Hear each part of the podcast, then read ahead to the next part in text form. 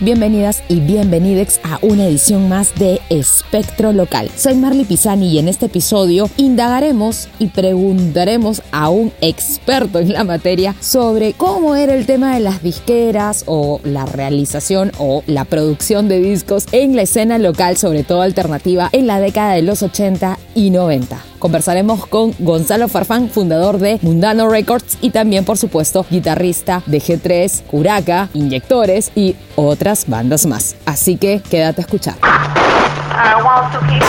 Initiate sequence.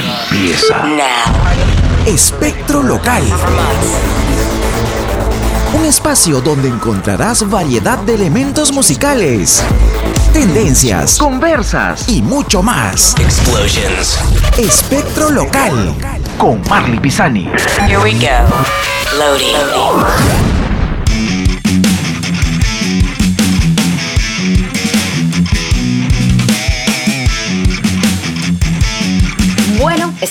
Ya desde el mundo virtual, nada de juntarnos todavía, con Gonzalo Farfán. ¿Qué tal, Gonzalo? Bienvenido a Espectro Local. ¿Cómo estás, Marley? ¿Qué tal? Mucho gusto. Puedo decir que a Gonzalo yo lo he entrevistado varias veces para temas académicos, lo he entrevistado varias veces para trabajos que tenían que ver con mi tesis, que obviamente también abordan este tema, pero creo que es la primera vez que te entrevisto así en onda medio radial o podcastero, ¿no? Sí, de podcast definitivamente. Sí me acuerdo que eh, estuvimos en la radio, en tu programa de radio... Ah, cuando estuvieron eh, en que estaba Sonorama. Sí, cuando estaba manejando En Sonorama. También me acuerdo, sí, que se dieron un par Sí, de sí, paseos sí. por ahí. Y de hecho también fue Con una G3 creo que con fue. G3, con inyectores y creo que hasta con Curaca, por ahí conversamos Con Curaca también. Exacto. Creo que sí, creo que varias. un poco de todo. Bueno, Gons, de hecho te he invitado porque tú eres un experto en este tema relacionado a las disqueras. Eh, cuéntame cómo así fue o nace la idea de, bueno, de hace muchos años, de crear una disquera independiente, ¿no? Porque como para que la gente que está escuchando recién el podcast y se va situando de manera un poco este, en el contexto, antes eran las disqueras las que manejaban las producciones de las bandas y en el Perú escasearon mucho, después apareció Sony, aparecieron unas cuantas, pero luego se fueron todas. ¿Cómo fue así que surge esta idea de, de- de apostar Así es. hacia este trabajo? Bueno, lo primero que habría que decir es que para centrarnos un poco en, la- en la- en el contexto, si hablamos de, de los 80s, por ejemplo, y lo comparamos con hoy 2020, ¿no? Han pasado más de treinta y tantos años. La forma de organización, la forma de trabajo, las responsabilidades o, de lo que se encarga y lo, que hace eh, eh, la forma de trabajo de una disquera con, un artista ha variado muchísimo, ¿no? En los 80s uno tenía pues este, las disqueras transnacionales que eran las disqueras tradicionales, muy grandes, con mucha inversión, que eran conglomerados gigantescos internacionales, etcétera. Era Sony, BMG, Universal y, Claro. y algunas que otras que venían por acá, por Latinoamérica, ¿no? Así es, y, y gen- y en la tendencia de las disqueras tradicionales, digamos, empezaban a, a aglutinarse en pequeños eh, grupos, ¿no? Eh, grupos o conglomerados de, de- de- como negocio, digamos, que no solamente involucraban a, a- a sellos discográficos, sino también a, a otros medios como televisión, etcétera, ¿no? Entonces, Eran los que llevaban la Warner, música prácticamente a, a los medios, ¿no? Era el nexo entre lo Claro. tradicional, o sea, medios tradicionales y la música, ¿no? Eran los que se encargaban de la distribución. Así es, de repente si tú estabas hablando de, no sé, pues MTV, que es un canal de televisión, pertenecía a Viacom, que era un conglomerado de medios, que por ahí de repente tenía propiedad de alguna disquera, ¿no? Generalmente estaban unidos en un conglomerado de, medios relacionados al, al- arte o al entretenimiento. Entonces, en ese contexto, el, negocio, de, el negocio de, la producción discográfica era, obviamente, eh, fichar un artista, invertir en, el producto que finalmente es el disco, marketear al artista, distribuirlo y, llevarlo por todos los medios posibles para darle promoción. ¿no? En ese contexto, el, el- el- rock más alternativo, garajero, independiente, como se llamaba, se veía un poco desatendido porque entrar con una gran disquera, eh, no estoy hablando de Perú, sino del mundo, ¿no? Eh, era, era bastante difícil, ¿no? Lo- lograr el sueño de que te fiche una disquera era, era como que el, el objetivo final de cualquier banda, ¿no? Ser fichado por una disquera. Eso es algo que hoy día ya no existe, porque me atrevería a decir que ninguna, ninguna banda independiente o artista independiente local, por lo menos local, está esperando que alguna disquera lo fiche. Creo que sería Eso- esperar eso- en vano. eso, eso no ha pasado nunca acá, ¿no? De repente en otras partes de Latinoamérica como Colombia, Argentina, de repente sí, Ujú, todavía pero, suceda. Pero acá Perú- llegó Sony y no. trabajó con, con ciertos músicos, ¿no? Creo que trabajó con la Liga del Sueño, Sí. con Pedro y con Christian Meyer. Creo que la única medio banda alternativa que ingre- ingresó al sello fue la Liga, ¿no? Así es, Eh, eso fue en los no- a mediados de los noventas, Ujú. ¿no? En, en los ochentas, como te decía, sal- eh, eh, este hueco de este hueco de, de- de edición o producción que dejaban las disqueras grandes para las bandas más nobles, digamos, se veía cubierto justamente por sellos independientes y se llamaban eh, disqueras independientes o sellos discográficos independientes porque no pertenecían justamente a ningún conglomerado de disqueras tradicionales o, o- o transnacionales, ¿no? O más media. Entonces, generalmente los, los sellos independientes eran sellos locales, ¿no? En diferentes países o diferentes ciudades y generalmente se- eh, lo que hacía un sello independiente en esa época era documentar lo que sucedía en tu entorno, ¿no? En tu ciudad, ¿no? En ese, en ese contexto, digamos, cuando empezó mi experiencia personal, por ejemplo, G3 en el año 1986, nuestra primera producción que salió en el verano del 87, la sacamos independientemente nosotros como cualquier banda independiente que, que hacía en esa época, grababas tus maquetas, ¿no? De, en un cassette eh, con reproducción casera y ese era el, ese era el estilo de, de reproducción o de distribución que teníamos, ¿no? Y en el caso, por Ahí ejemplo, ya nadie- grababas y después, ¿dónde se iba ese material para poderlo generar en disco? O en cassette, ¿no? Que era en la época. Ahí las bandas nos manejábamos a, a nivel de banda, ¿no? Ni siquiera estábamos pensando en formar un sello, porque la misma banda hacía sus propias cosas. Entonces, por ejemplo, nosotros agarrábamos, íbamos a un estudio, grabábamos, nos financiábamos la grabación, o grabábamos caseramente, gra- eh, teníamos un máster de reproducción y en una casetera, en una doble casetera casera, grabábamos cassette por cassette. En el mejor de los casos, habían algunas fábricas. El do yourself estaba, así, pero a flor de piel, totalmente.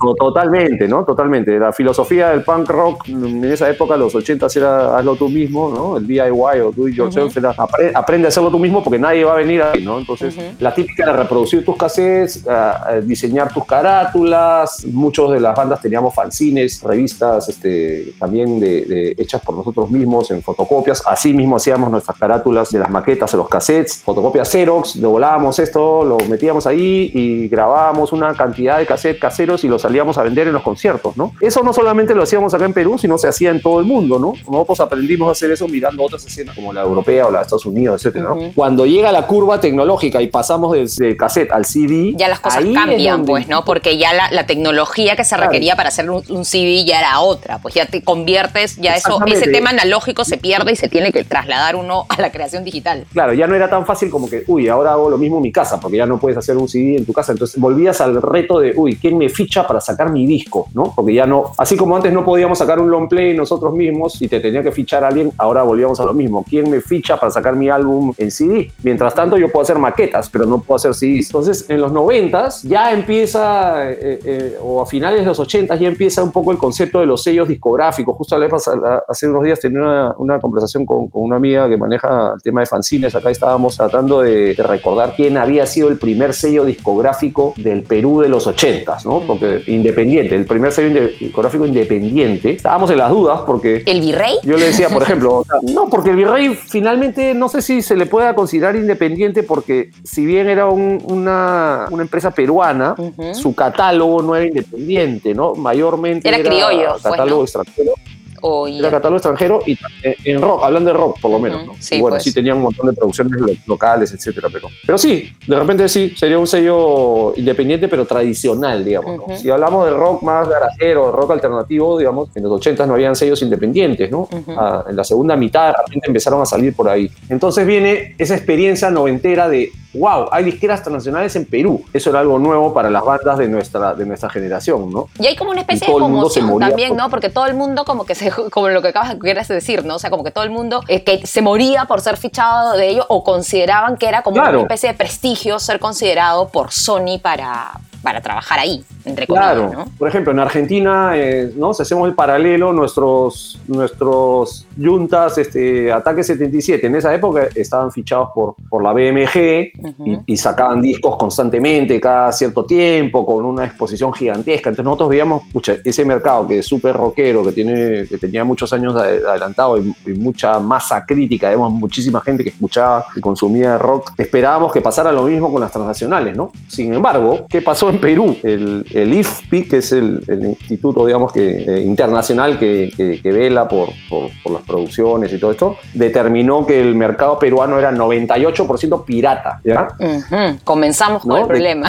De, de cada 100 discos que se vendían en Perú, 98 eran piratas. ¿no? Entonces, la piratería en Perú era, era tan grande, no te estoy hablando de piratería digital, sino de pi- piratería física. ¿no? Exacto, de cassettes y de discos copiados. Exacto. Entonces, las transnacionales empezaron a fichar bandas. Si no me equivoco, Sony fichó a Pedro Suárez Vértiz, este, la Liga creo que lo fichó también por ahí uno de ellos. eh, fueron pocos, ¿no? Fueron pocos los de estas bandas que, que éramos todavía independientes. Algunos pocos entraron a esas disqueras, otros artistas más poperos también entraron. Y, y de ahí creo que 3, 4 años se fueron las disqueras. Exacto, quebraron. Quedaron algunas.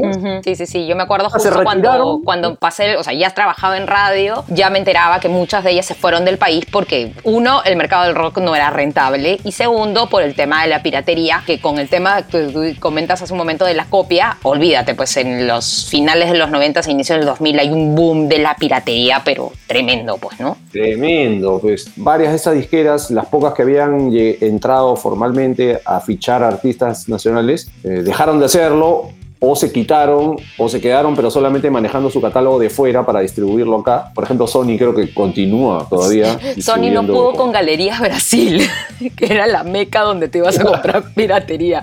Gonzalo, pregunta del Lo que- millón. lo ¿Alguna es vez que- compraste un disco pirata? uh, no, no, nunca, nunca, Nunca. compré. A ver, sería, sería difícil acordarme. De, repente, de repente sí, pero no, no, era, no era mi costumbre ir, por ejemplo, a galerías y comprar, ¿no? De repente me he comprado algún disco en algún viaje, en algún mercado. Me acuerdo que un día estaba en un viaje con unos amigos europeos, estábamos en Oxapampa y en una, en una bodeguita de una esquina así de barrio.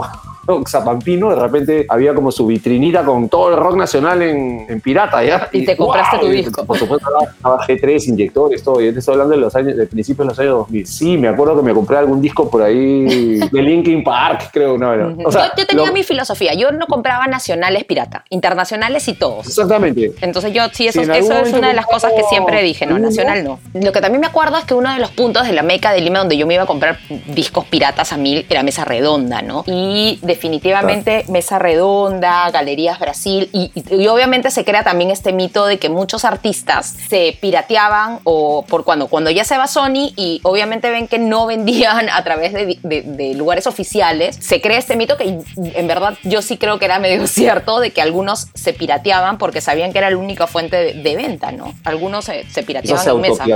Exacto, sí, sí, sí. Mis queridos amigos de Mesa Redonda O sea, con los que compartía yo discos a veces, no sé, este, que intercambiábamos catálogo, me comentaban de que sí, algunos eh, productores llegaban a veces y decían, oye, mira, te tengo el, el último disco de Bla. No, no va a venderlo, pues, ¿no? Ahorita. El último disco de Bla y lo pirateaban y también de una u otra les, les servía para que la gente conociera su música, ¿no? Sí, algunos lo han hecho, ¿no? Como que, o han dejado de hacer- hacerlo, ¿no? Ah, no, nomás porque me conviene para, Para difusión.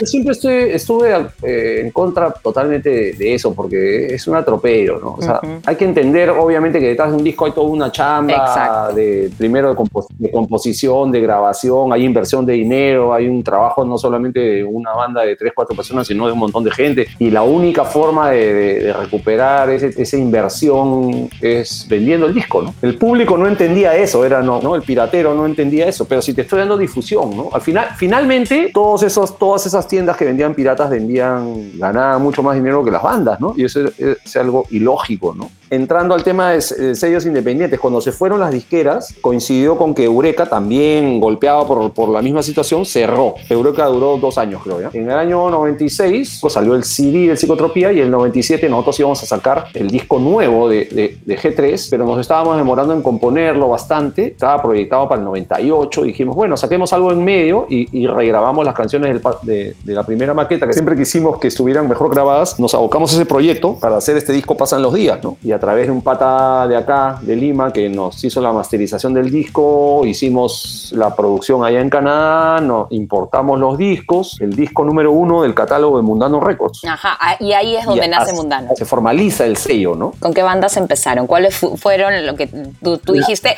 ¿Tú dijiste, trabajo, quiero trabajar con esta, estas? ¿O fue de manera orgánica de que, no sé, te conversaste con alguien de otra banda y te dijo, oye, ya, yo quiero chambear con ustedes. Nos llamó la atención una banda que no tenía nada que ver con el punk, pero que en actitud era una banda increíble. La acabábamos de conocer por su actividad en el estudio, en el estudio Cero. Piti para este, para este caso tenía en paralelo tenía un estudio de grabación que se llamaba el Estudio Cero. En ese estudio estaba grabando, estaban grabando unos chivolos que hacían una mezcla de punk con reggae, con ska, con una onda bien latina. Tú te das cuenta, pues cuando una banda tiene esa, esa vena que tú dices, "Es- esto, esto es algo bueno, ¿no? Y esa banda era el Gueto. Eh, y dijimos, puta, tenemos que sacar a esta banda, ¿no? Ya estaban a punto de terminar de grabar el disco, estaban en arreglos finales, etcétera, y sin pensarlo mucho dijimos, oye, queremos ficharlos. Fue realmente nuestro primer fichaje, nuestro primer contrato firmado con una banda. Claro, eran, ustedes, porque eras tú, o sea, te, te autofirmaste. entonces, eh, ese fue, ¿no? ese, fue- ese fue nuestro primer trabajo con otra banda, ¿no? Ya juntémonos, organicémonos, firma el contrato, vamos a, eh, así nos vamos a organizar, vamos a hacer esto, participar en, en- en todo, ¿no? En, en lo mismo que habíamos hecho con nuestras propias bandas, hay que hacer la carátula, hay que hacer una sesión de fotos, hay que hablar con el diseñador gráfico. Ese álbum salió solamente en cassette eh, de fábrica, ¿no? Cassette original. Fue lo primero que podíamos atender, porque en ese momento eh, la idea era salir siempre en cassette y en CD. Y en ¿no? CD, claro, sí, era un clásico. Entonces, En el cassette primer- y CD era El lo... primer paso, claro, el primer paso fue lanzar el álbum del gueto, el álbum el debut del gueto en cassette y después venía el CD, pero el CD nunca se llegó a, nunca se llegó a lanzar porque el gueto era un- una banda que parecía un demonio en vivo, ¿no? Eh, ya venían tocando mucho antes de grabar el álbum y nosotros agarramos a la banda para lanzar el álbum y sucedió como un cisma a partir de ahí, ¿no? Como que justo les tocó un momento en que la banda se resquebrajó y, y pararon de tocar. Apenas lanzado el, el álbum debut, no duró mucho la banda, entonces este, fue una pena porque de Quedó que para la banda- posteridad. Quedó como una banda de Sí, culto un- con un cassette de culto y un disco que nunca salió. Es un discazo, ¿no? Sí, Ese sí, es un álbum que tú lo escuchas, lo he estado escuchando hace tres días, creo. Es un álbum que lo escuchas después de veintitantos años y, y dices, caramba, estos, estos compadres estaban adelantados, ¿no? O sea, ¿cuánto rock latino Exacto, ahora super suena fusión. así? Claro, obvio, o sea, Claro, metieron un ya- tema de fusión tremendo, no- tremendo en la Claro, banda. no ahora, pero en, lo- en los, en los 2000, después de 5 o 10 años, han salido muchas bandas con, con claro, ese sonido. comienza a salir ya el Eh, tema del experimentar, fu- fusionar rock. Lo- Los Cadillacs lo hacían, ¿no? Ujú. Ellos fueron como que los pioneros. Pero eran más orquesta y era otra onda, pues también, ¿no? O sea, es, es como que más Y el show gueto- en escenario, de- ¿no? Estar más under. El gueto definitivamente ha influenciado bandas locales también, ¿no? En el 99 sacamos eh, un álbum compilatorio que se llamó Grandes Sonrisas de la banda argentina Fan People, producto de que ese 98 G3 había hecho su primera, Gira su segunda Argentina. gira argentina. Y con- donde comparten con Claro, Ataque. había- no, en el 97, con nuestro primer álbum editado, nos fuimos a Argentina a, a- a una gira con Ataque. Y en esa gira conocemos a los Fan People y nos invitan al año siguiente a hacer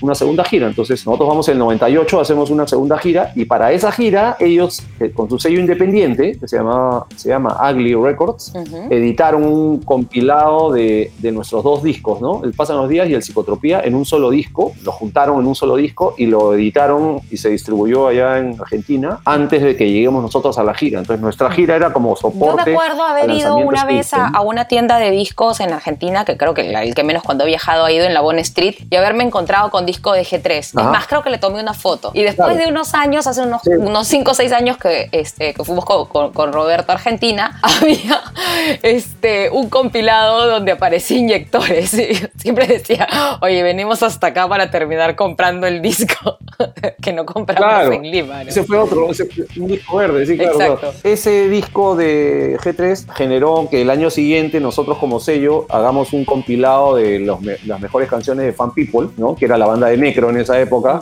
eh, director de Ugly Records, con miras a atraer a Fan People. ¿no? Coincide que Fan People también en esa época se separa y empieza el proyecto Boom Boom, Boom Kid, Boom que después lo traemos, lo traemos bastantes años después, lo logramos traer unos 6, 7 años después. Y que se convierte Después en caserito a- ya de Lima, ya este, el señor Boom Boom Kid con Claro. las tocadas aquí. Como que ya es un caserito, es un Un caserito acá, Che Carlito. Después nosotros, otras bandas, te digo rapidito, eh, otras bandas que nosotros fichamos y trabajamos con ellos fueron Radio Criminal, Arcana, que era una banda de... Medio grunge. Sí, sí, sí, me acuerdo. Sí, sí, me acuerdo de, de haberlos escuchado. Eh, de los granchero 2000. total. Los fucking sombreros también, ¿no? Exactamente, Arcana fue el año 2000, ¿no es cierto? Después sacamos un compilatorio muy bacán que se llama Sudamérica en el aire, donde metimos un montón de bandas eh, nuevas eh, para nosotros, digamos. Eran bandas vigentes, pero una canción por banda. Empezamos del 2001 a editar las cosas de, de- de- de inyectores, eh, estu- estuvo Hermanos Brothers por, la, por el sello también. Los fucking sombreros también entraron al sello en el año 2003. El cabeza de ratón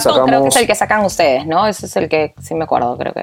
Claro, Ujú. En 2002 sacamos el álbum Cabeza Ratón de, De los hermanos de los Brothers. hermanos Brothers y, y uno, y un año después o el otro sacamos uno en vivo. Los Fucking Sombreros sacamos el disco Bazooka en el Ujú. 2003, Tornasol en el 2005. Exacto. En medio de eso fichamos con Turbopótamos también para sacar su Exacto. segundo álbum, que era como Ujú. su primer álbum oficial, porque el primero había sido como un demo. Eso fue el año 2004. Después este, lanzamos Futuro Vega Pop, que era un proyecto vegano de Pedro, el cantante Futuro Incierto. Contigo y Eh, también estaba, creo que, el bajista de Contracorriente, ¿no? El proyecto es un- lo lidera Pedro y como que va cambiando, ¿no? En la primera formación no estaba yo, era, era Pedro, Saito, Alejo, el bajista de... Ay, no me acuerdo la banda que era él. Entro yo a tocar guitarra y entra el gringo a tocar el bajo, que no es poco. no es- Exacto, que justo te no iba a decir, no, poco, pues, no digamos, es poco, para una escena independiente y sobre todo la nuestra, que es como hemos visto muy autogestora, trabajar este catálogo de, de diversos subgéneros dentro del rock y trabajar eh, el tema de, de poder sacar este material que prácticamente queda para la posteridad, porque acá la gente que compra discos compra por un tema de coleccionar y un tema también de, de registro de lo que sucede Sí. dentro de la escena musical en, en un, en un tiempo, ¿no? Dentro de, un-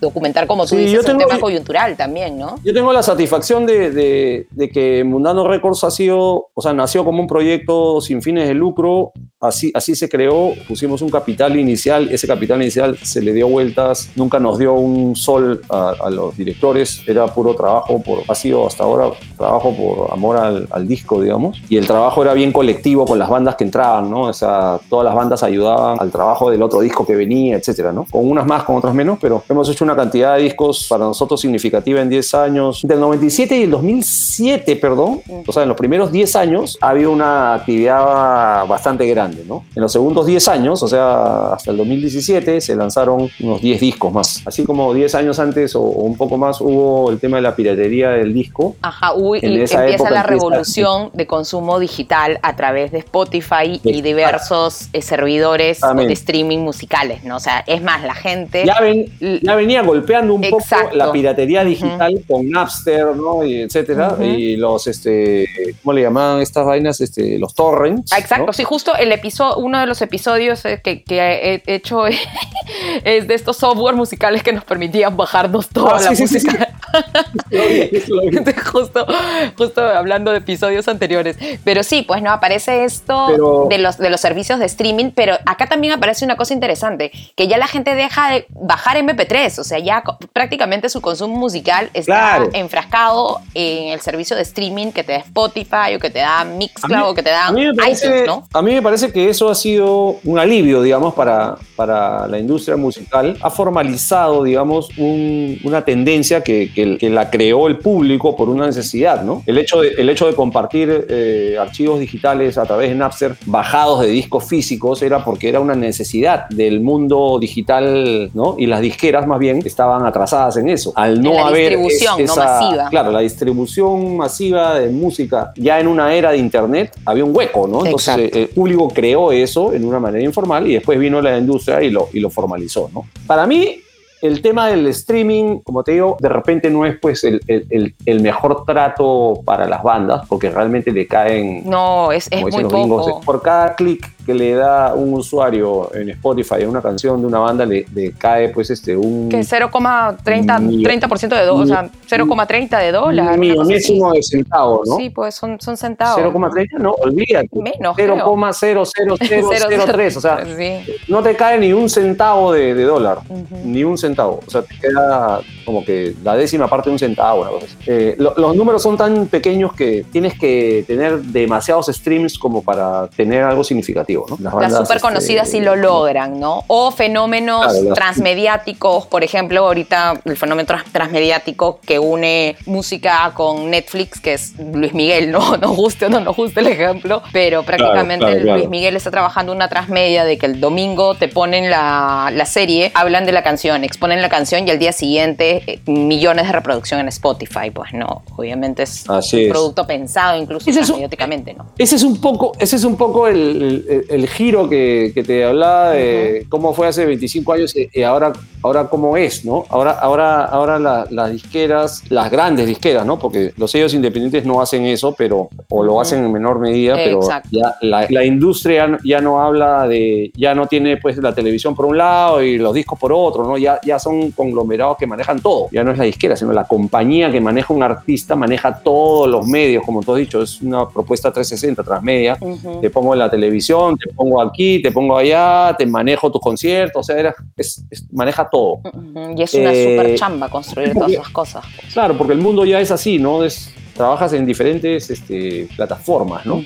Eso también se ha, se ha transportado inclusive al trabajo de, lo- de los grupos independientes a nivel mundial y en Perú también, ¿no? Los sellos independientes nuevos de los 2000, digamos, en Perú, se diferencian de los sellos de los 90 a los 80, como, como Mundano, por ejemplo, y ya son una especie de agencias de management o agencias productoras más que un sello discográfico. Digamos que el disco es una partecita de lo que de hacen. lo que ¿no? mueven. Es como una especie de, ge- de- de gestor eh, musical, ¿no? Que se encarga de producción, de grabación de discos, realización de eventos, conciertos y Le- muchas cosas. Les llaman agencias de, de management. ¿no? Antes una agencia de management solamente te representaba para, para contratos o para bookings o para ciertas cosas, pero aparte tenías tu disquera, ¿no? Aparte tenías publicista, ¿no? Ahora estas agencias te manejan al artista, ¿no? Entonces, este, oye, quiero invitarte a mi programa, de, a tu podcast. Ah, ok, habla con mi manager, por favor. Ese manager no solamente maneja dónde aparece en prensa el artista, sino también en qué conciertos toca y maneja su,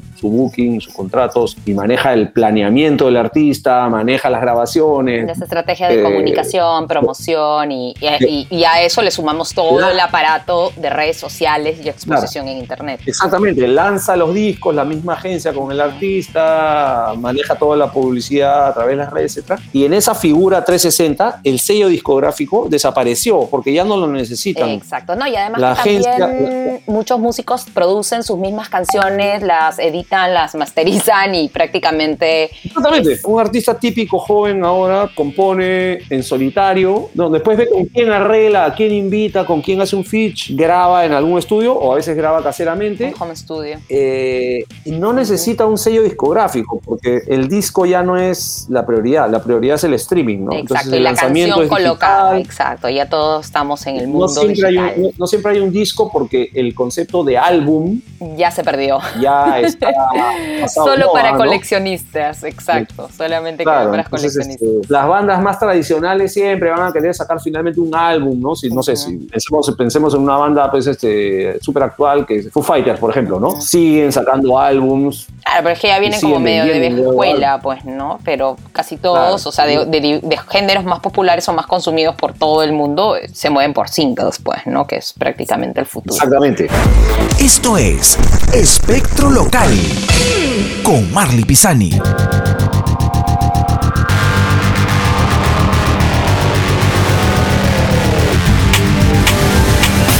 Ya para ir acabando esta gran entrevista donde hemos recorrido prácticamente todas las décadas hasta llegar hasta Spotify, lugar donde probablemente nos esté escuchando la gente. De los discos que produciste, menciónanos cinco, cinco que, que digas que de todas maneras recomiendas y que como que le guardas feeling. ¿Cuáles son esos cinco discos que mm, si hay un terremoto en esta ciudad tú te los vas a sacar y te los vas a llevar? ¿Cuáles son esos cinco? El disco ST de Metamorfosis que editamos nosotros en el año 2007, para mí es un discazo, un discazo, una obra de arte del hardcore noise, así es una maraña de guitarras increíble y, Y de mucho sentimiento. Para mí ese es el disco. El disco número uno que más me ha gustado editar, ¿no? Otro, el El Gueto, por supuesto. El En Casa de G3, Ya. me, me parece también significativo por, por- por ser el último disco de G3 de, de la era, digamos, este, que estábamos act- activos tocando. Por el proceso por el que pasamos para hacer ese disco, nos tomó mucho tiempo y como que nos agarró en un momento, en el momento más maduro como banda. Lamentablemente la banda se separó en ese momento, pero, pero es bastante significativo, ¿no? El bazooka de los fucking, fucking sombreros, sombreros. la experiencia de lanzar ese disco, empezar a trabajar con Pipe, eh, ya no como Ya no como G3, sino Este, como fucking sombrero. otro álbum que para llegar a los cinco, el álbum de este que te decía de Fan People, el Grandes Sonrisas, también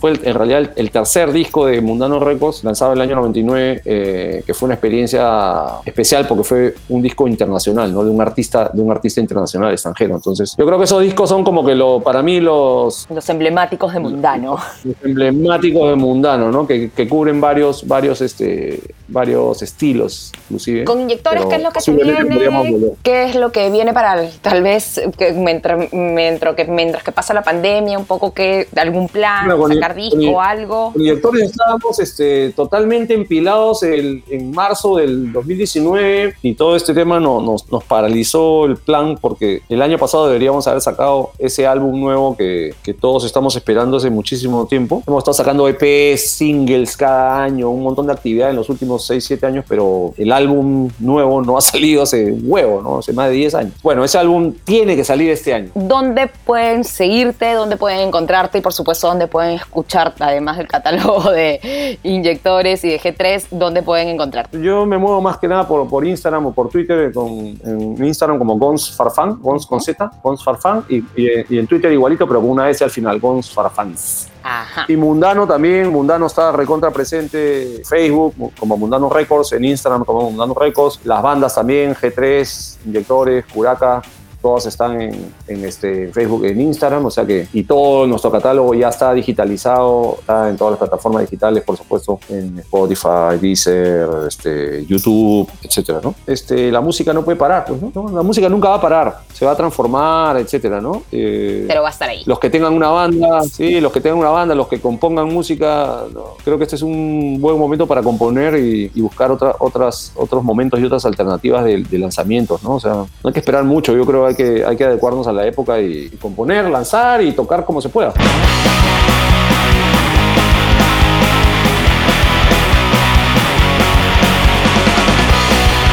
Llegamos así al final de este podcast, una conversación larga pero interesante descubriendo cómo ha sido toda esta evolución década tras década del mundo de las disqueras y por supuesto poco de la distribución musical. Así que nada, tendremos a próximos invitados locales para seguir hablando sobre el mundo de la música, sus proyectos musicales, entre otras cosas más. Así que quédate pegado Espectro Local, lo mejor que puedes hacer es compartir y escuchar por supuesto este podcast, a consumir música nacional y sobre todo a compartir todos los proyectos que se puedan. Soy Marley Pisani, nos escuchamos en la próxima. Bye bye. Esto acabó. Escuchaste Espectro Local. Quédate aquí, escucha más episodios y sigue a Marley Pisani en sus redes sociales. Espectro Local.